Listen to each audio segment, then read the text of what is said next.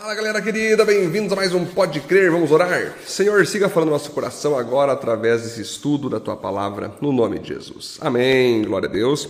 Vamos então estudar hoje Números capítulo 25, com apenas um ponto. Olha só. Quando o diabo perceber que você não cai em tentações espirituais, ele tentará te derrubar com todo tipo de imoralidade principalmente na área sexual. Vou repetir. Quando o diabo perceber que você não cai em tentações espirituais, ele tentará te derrubar com todo tipo de imoralidade, principalmente na área sexual. Vamos para o nosso texto então, nós entender o porquê desse ponto. Quando os israelitas estavam acampados no Vale das Acácias, os homens começaram a ter relações com as mulheres moabitas. Elas convidavam o povo para as festas em que eram feitos sacrifícios aos seus deuses, e os israelitas tomavam parte nos seus banquetes e adoravam os seus deuses. Assim, os israelitas se reuniram para adorar o deus Baal Peor, e por isso o Senhor Deus ficou muito irado com eles e disse a Moisés: Reúna os chefes do povo de Israel e os enforque diante de mim em plena luz do dia. Assim, a minha ira contra o povo de Israel acabará. Moisés disse aos chefes: Cada um de vocês mate os homens da sua tribo que foram adorar o deus Baal Peor. Moisés e todo o povo estavam chorando em frente da tenda do Senhor. Então um dos israelitas levou uma mulher midianita para dentro da sua barraca na presença de Moisés e de toda a gente. Quando Finéias, filho de Eleazar e neto do sacerdote Arão, viu isso, levantou-se e saiu da reunião. Ele pegou uma lança, seguiu o homem, entrou na barraca e enfiou a lança na barriga dele e da mulher. E assim acabou a epidemia que havia entre os israelitas e que já havia matado vinte e quatro mil pessoas. Então o Senhor Deus disse a Moisés: Finéias fez com que terminasse a minha ira contra o povo de Israel. Finéias é como eu, não tolera a adoração de outros deuses além de mim. Por causa do que Finéias fez, eu, na minha ira, não destruí os israelitas. Portanto, diga-lhe que eu faço agora com ele uma aliança de amizade. Ele e os seus descendentes sempre serão sacerdotes, porque ele não deixou que os israelitas adorassem outro Deus além de mim, e assim conseguiu que fossem perdoados. O israelita que foi morto com a midianita se chamava Zinri. Ele era filho de Salu e chefe de uma família da tribo de Simeão. A mulher midianita que foi morta se chamava Cosbe. Ela era filha de Zur, chefe de um grupo de famílias midianitas. O Senhor ordenou a Moisés: ataquem e matem os midianitas. Eles prejudicaram vocês, pois os enganaram, levando-os a adorar o ídolo de Peor. E também os enganaram no caso de Cosbe, filha do chefe midianita, que foi morta no tempo da epidemia que houve no Monte Peor. Então nós vamos perceber aqui, queridos, olha que interessante. Nos capítulos anteriores, nós aprendemos então que o Balac, o rei de Moabe, ficou com medo do povo de Israel se aproximando, que eram praticamente um milhão de judeus. Ele sabia que iriam perder qualquer tipo de guerra contra eles. Então ele convoca Balaão, aquele bruxo, aquele falso profeta, aquele cara que não cria em Deus, mas tinha poder de amaldiçoar quem não buscava a Deus. O nome dele, como já repeti, é Balaão. Balaão tentou, de fato, aceitar a proposta que Balaque ofereceu dinheiro para ele. Balaque ofereceu muito dinheiro, muitos bens, muito ouro e prata, para que ele pudesse amaldiçoar o povo de Israel. Balaão, de fato, quis, sim, ir até lá para amaldiçoar o povo, mas a jumenta fala com ele, a jumenta fica travando ele ali para mostrar que de fato tinha um anjo na frente dele e que ele morreria. Ele morreria se tentasse abrir a boca para amaldiçoar o povo de Israel. Então Balaão, percebendo que não tinha como amaldiçoar o povo, fez o que Deus queria. Abençoou todo o povo e assim foi abençoado. Beleza, a história parece que termina aí. Mas repare que Balaão, ele é corrupto. Balaão é um homem que quer dinheiro quer bens, quer poder. E ele então, agora, quando ele percebe que o povo de Israel não pode ser amaldiçoado em modo espiritual, então ele tem que ganhar um dinheiro de Balaque, do rei Balaque, ele quer de alguma forma fazer com que aquele povo não ataque os moabitas ou não derrote os moabitas. ele então vai chegar para o rei Balaque e vai fazer uma proposta. Balaque, eu posso não ter conseguido amaldiçoá-los a âmbito espiritual, mas eu tenho aqui propostas e estratégias para nós derrotar esse povo, fazendo eles cair na área moral, na área sexual. E com isso, o próprio Deus vai amaldiçoar eles, porque eles têm leis e princípios com o divino que, se eles quebrar, o próprio Deus vai para o chicote com eles.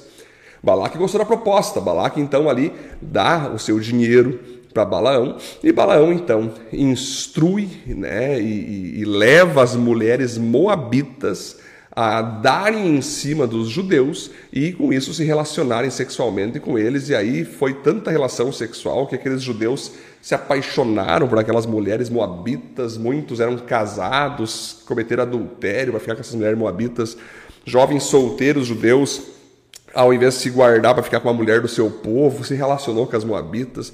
E nisso tudo, então, as, moabitas, ao saber que derrubaram os judeus em parte sexual, na imoralidade sexual, já fez eles também se prostrar ao Baal Peor, que era o deus ali de Balaão, na verdade, por mais que ele era todo incrédulo e não tinha é, a adoração a Deus e a Vé, ele também se prostrava esse Baal Peor, que é o deus do sexo, da imoralidade sexual naquela época, como também até hoje tem é, é, na nossa época esse deus do sexo, eu vou trabalhar já.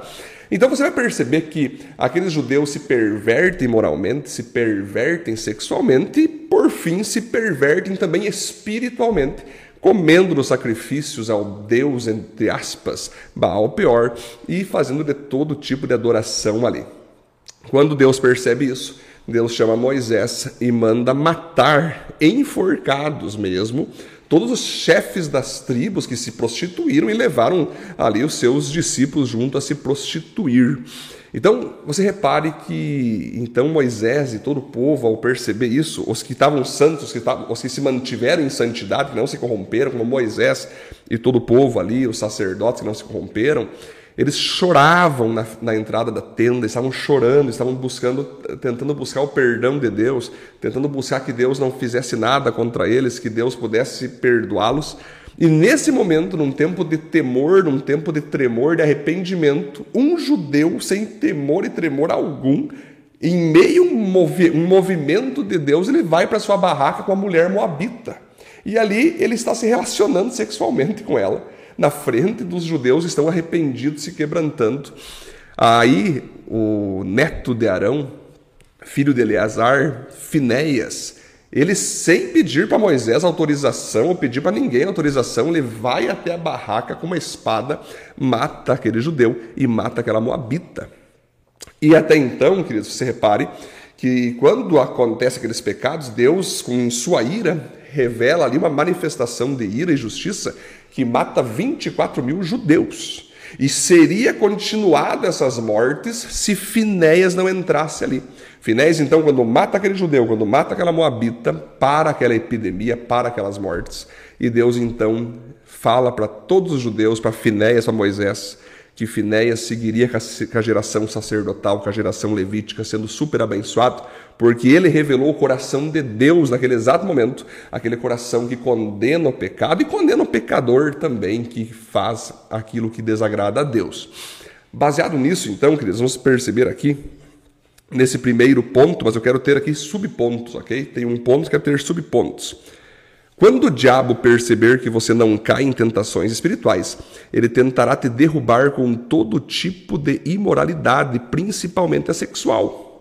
Então, é assim até os dias de hoje. Você é cristão, você adora Jesus Cristo, só sabe que você sabe que de fato só existe um Deus, uma palavra. Você de fato não vai se dobrar a imagens, você não vai se dobrar a Buda, você não vai se dobrar ao, ao hinduísmo, ao islamismo. Você está bem focado em ser crente, em ser cristão. Nessa hora o diabo sabe que não tem como te perverter.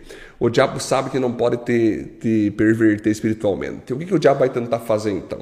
Ele vai tentar te derrubar, fazer você cair em pecado para que Deus fique triste com você e para que o próprio Deus venha com força nos seus castigos. E aí o diabo vai usar todo tipo de artimanha, a artimanha relacional, ele vai tentar usar pessoas para te ofender, para você cair no pecado da ira, vai tentar usar pessoas para te derrubar na área moral, se corromper com dinheiro, vai tentar te fazer se corromper na área sexual, você cometer todo tipo de pecado sexual, que eu já vou começar a citar alguns aqui. Ele vai tentar você se render a, a, ao poder, você querer posição nessa vida, ao ego, à soberba, ao orgulho, à inveja, ao ciúme, ao ódio, à mágoa. Ele vai tentar fazer você cair nessas áreas emocionais, porque ao você cair nessa área emocional, você com isso está pecando e atraindo sobre si o castigo de Deus. E o diabo sabe que ao cair nessas imoralidades, você também pode automaticamente começar a adorar a outros deuses. E quando eu falo outros deuses, outras imagens, é você se dobrar a si mesmo, se dobrar ao dinheiro, se dobrar ao sexo, se dobrar à perversão, à carnalidade. Então, o diabo sabe que ele precisa te derrubar. Ele tem esse propósito, tem esse projeto, tem essa missão que é derrubar você. Então, nós temos que fazer o quê? Ser pessoas que resistem às tentações do diabo. Nós temos que resistir à tentação.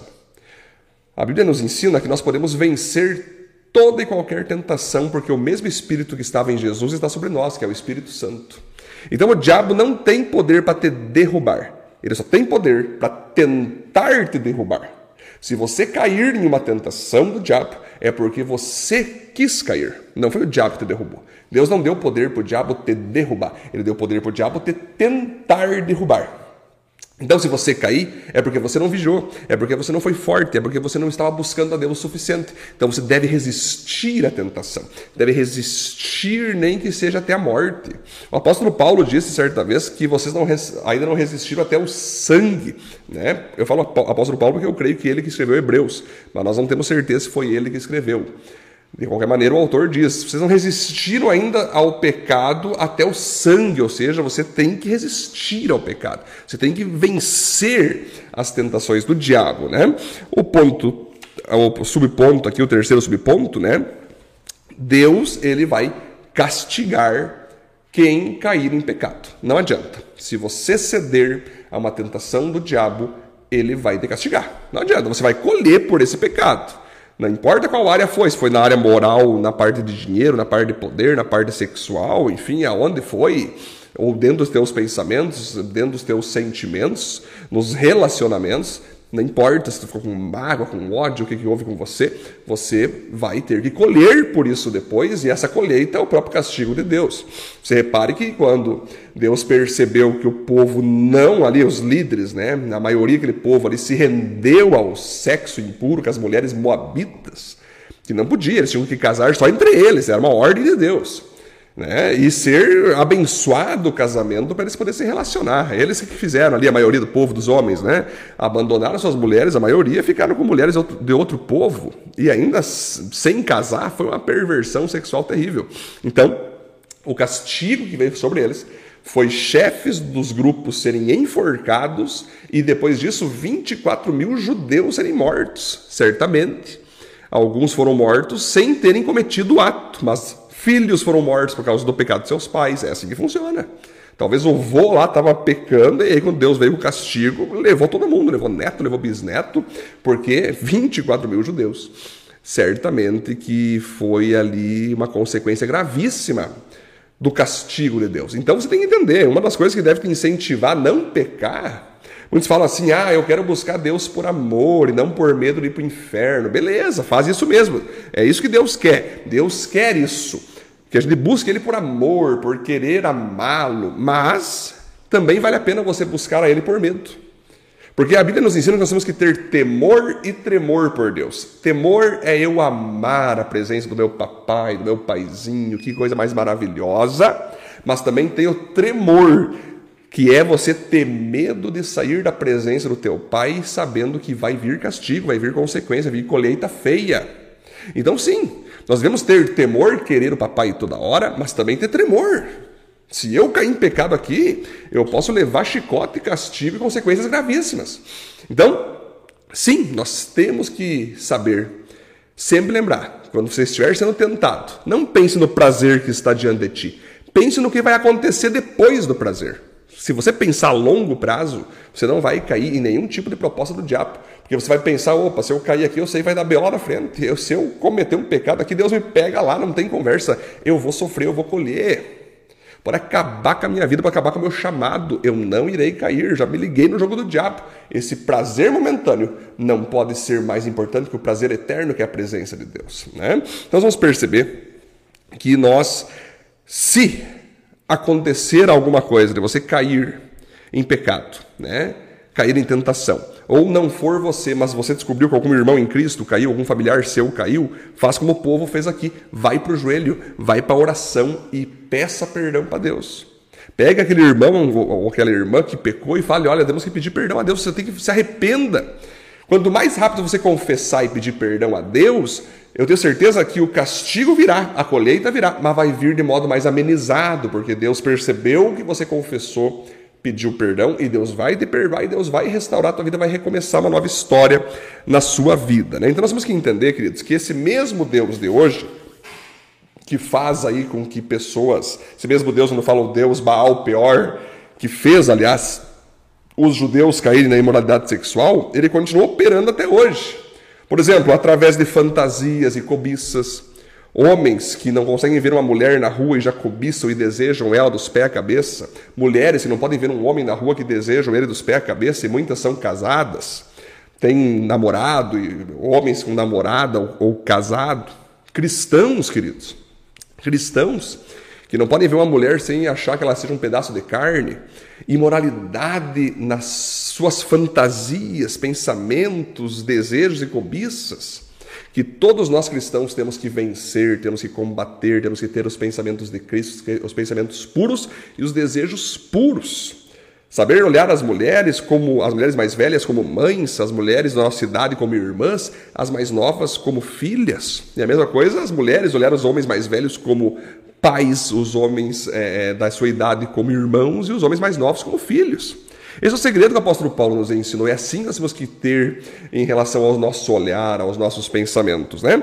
Mas muitos acabam se pervertendo. Existem muitos homens de Deus, mulheres de Deus, que não cometem adultério, pornografia e tal, mas estão aprisionados em seu olhar, em seus pensamentos, em seus desejos, e tem que ser combatido isso, tem que ser vencido isso.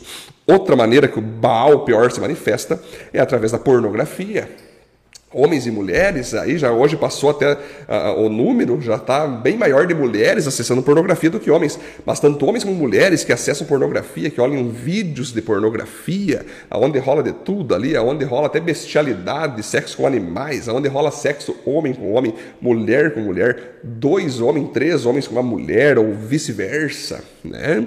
Então você repare ali, três mulheres com um homem, é, é a pornografia que acaba acaba com a tua mente, que destrói o teu caráter, que destrói a tua moral, a tua santidade. Muitos estão escravos disso até hoje, e digo, cristãos, evangélicos, pessoas que estão dentro da igreja, pessoas casadas, que ainda se dobram a esse Deus Baal pior, e por isso tem que haver o arrependimento, tem que buscar ajuda, busque ajuda, busque arrependimento para tu sair disso, para tu parar de adorar esse Deus, né?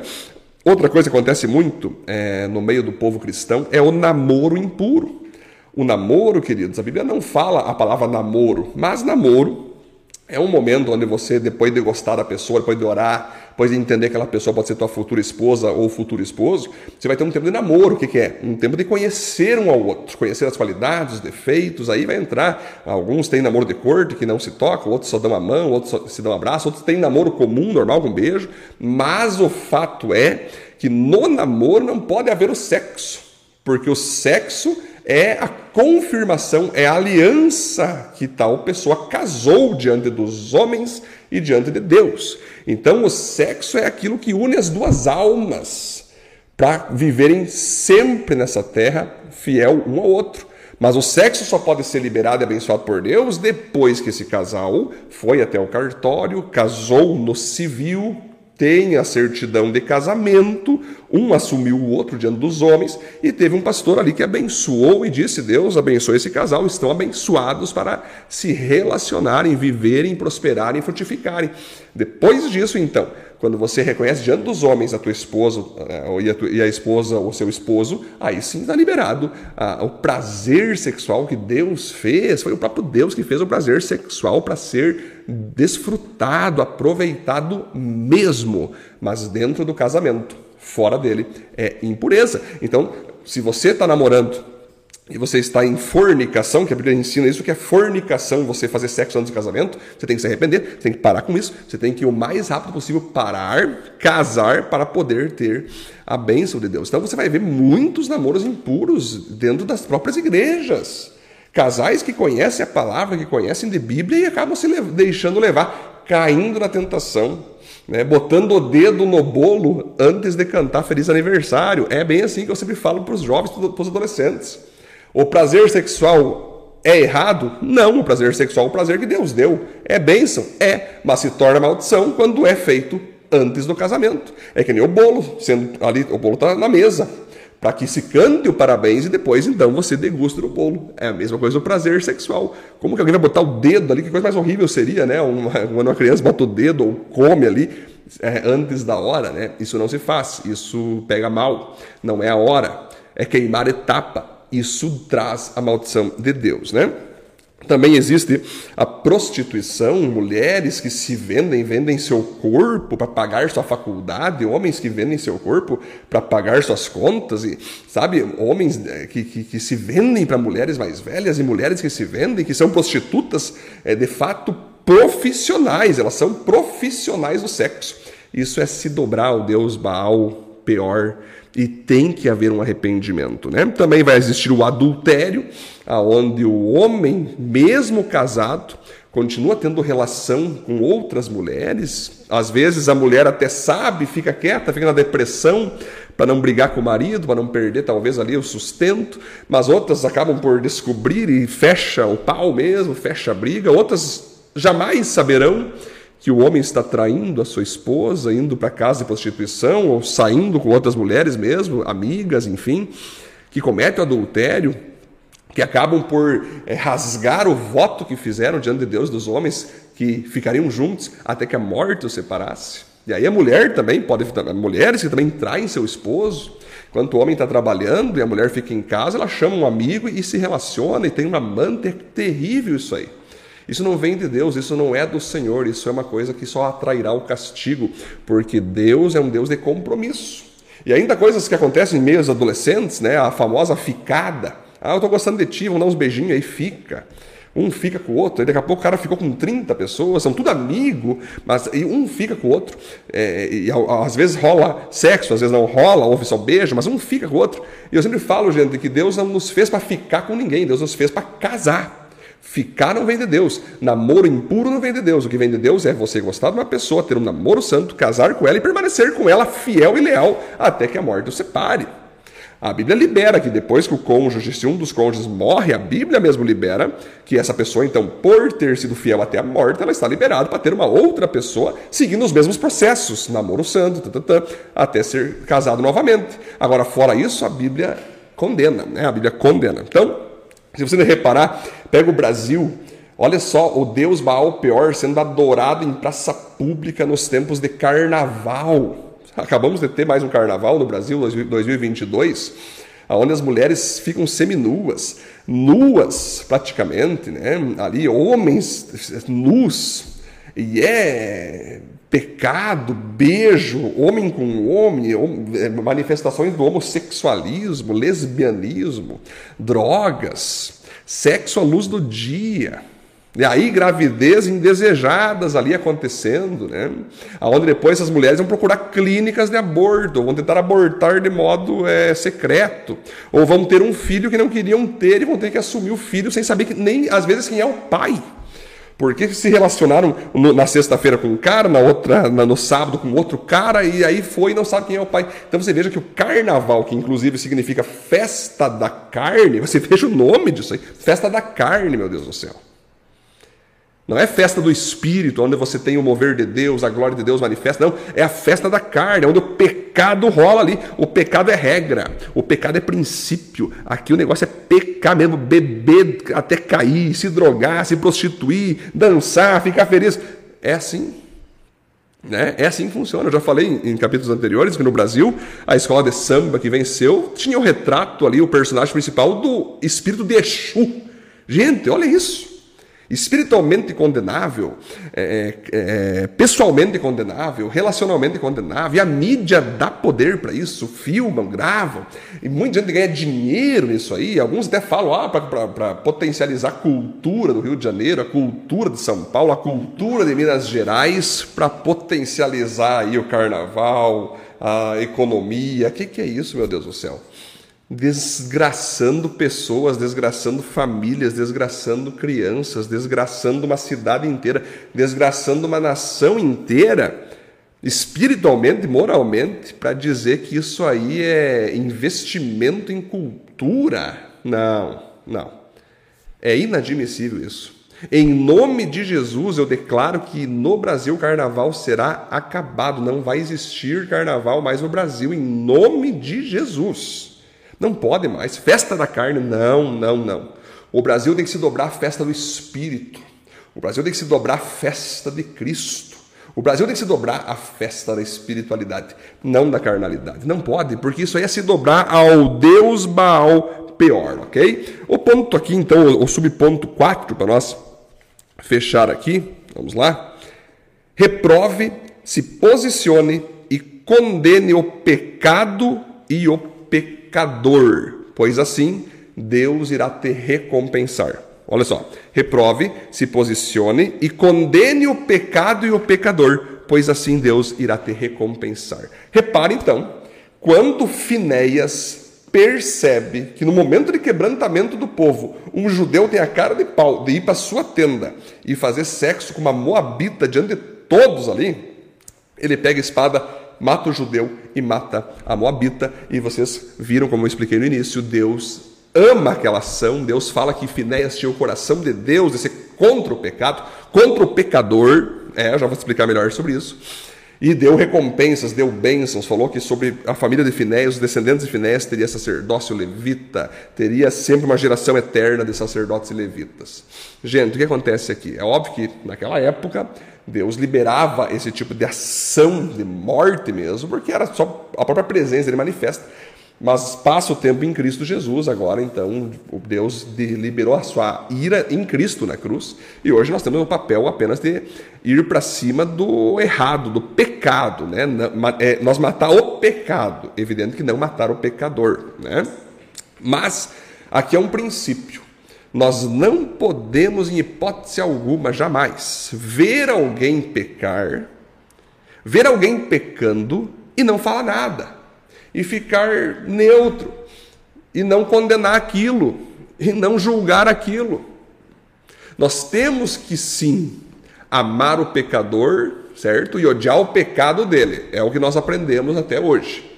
Né? A gente não diz que, é, que Deus ama o pecador, mas odeia o pecado. Até uns dizem ao contrário: Deus odeia o pecado, não o pecador. Eu digo para você o seguinte: Deus odeia tanto o pecado como o cara que peca. Ou seja, Deus odeia sim o pecado e o pecador. Tanto é verdade que se Deus não odiasse também o pecador que peca, ele não teria matado Jesus na cruz. Porque Jesus se colocou na cruz no lugar nosso que éramos pecadores. Então ele matou nós em Cristo na cruz. Então, sim, Deus odeia o pecado cometido e odeia a pessoa que peca e comete aquele pecado. É óbvio, gente, é, é óbvio. Por que tu acha que Finéias pegou e, e, e, e acabou com aquele cara? Matou aquele judeu e matou aquela moabita?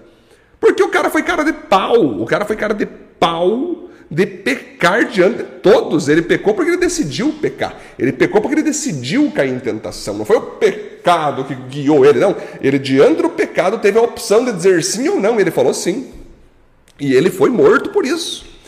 E parabéns para Finéias, que foi aquele líder que declarou que aqui não tem conversa. Em nosso meio, aqui, se tu quer permanecer em nosso meio, é buscando a Deus, buscando a santidade, buscando a pureza. Se tu não é capaz de temer a Deus, de tremer diante de Deus, de tremer diante da palavra, se tu não quer compromisso com a Bíblia, então tu sai do nosso meio. O apóstolo Paulo disse isso, que com tais pessoas não se devemos nem comer, não podemos nem sentar à mesa com pessoas que se dizem cristãos, que estão diante da nossa mesa, estão membros da nossa igreja, mas continuam pecando lá fora, aprontando lá fora, dando mau testemunho lá fora. Essas pessoas têm que ser confrontadas sim, ó. Ou você muda, ou você para com essa atitude, ou fora. Expulso da igreja está, expulso do nosso meio você está. Aqui tu não fica. Porque é a lei da laranja podre. Se nós deixar uma laranja apodrecendo, com o tempo ela apodrece as outras. É para proteger a coletividade que nós temos que tirar daqui. Ou você segue as regras de Deus, as regras da Bíblia, ou fora. Sai daqui antes que você contamine a todos nós. É assim que funciona. Então Finéias se posicionou. E nós temos que nos posicionar todos os dias contra o diabo, contra o pecado, contra os pecadores que amam o pecado. Quando eu falo contra os pecadores, estou dizendo que não é para amar eles, não é para pregar para eles. Temos que amá-los, ser educados com eles, mas dizer, ei, para de pecar, pecador. Para com isso. Aborto é pecado, assassinato é pecado, pedofilia é pecado, imoralidade sexual é pecado, prostituição é pecado, cobiça é pecado. É pecado namoro impuro, sexo antes do casamento é pecado e é isso aí, não tem como nós ficar moldando. Homossexualismo é pecado. Não tem como dar outro nome para isso, não é opção. Homossexualismo não é opção, é pecado. A Bíblia diz que é pecado, não é opção. Então, entendam isso, queridos. Nós temos que ser cristão finéias, que puxa a espada de Cristo e sai dando na galera dizendo: Ei, isso aqui é pecado, vamos parar com isso aqui. Isso aqui é pecado, sejam santos. E todos aqueles que se posicionam dessa forma são tremendamente abençoados e usados por Deus. Glórias ao Senhor por isso. Vamos orar? Deus, muito obrigado por esse estudo fantástico que o Senhor nos deu agora, que venhamos a ser como Finéias, que se levanta contra o diabo, contra o pecado, Deus levando os pecadores a serem santos, serem puros. Nós queremos sempre ser pessoas que se posicionam contra o mal e levantam a bandeira, Deus, da fé, do evangelho, da tua santidade, em nome de Jesus. Amém. Valeu, Deus abençoe.